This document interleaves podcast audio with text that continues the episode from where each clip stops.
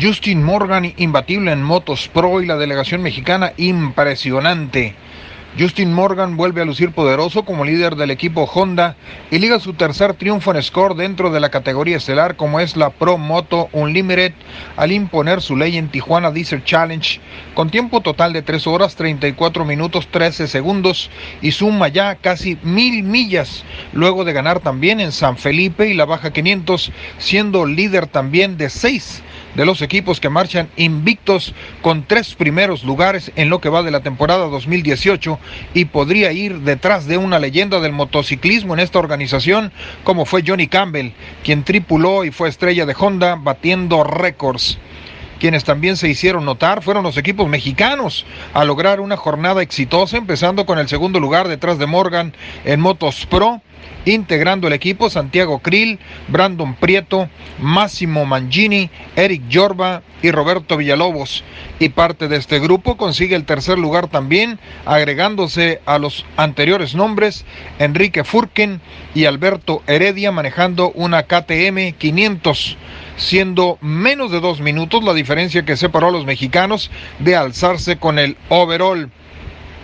En promotos, limitadas. Otro título para México con Filip Jaramillo y Willy Gaxiola de Tijuana y Tecate respectivamente.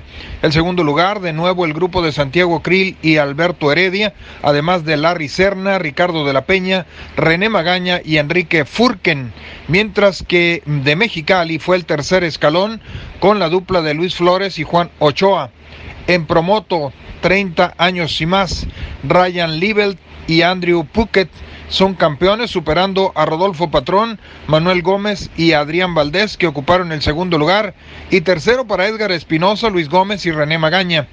En Promotos Ironman es José Carrasco de Rosarito el ganador, quien derrota a un legendario de score como es Francisco Septién.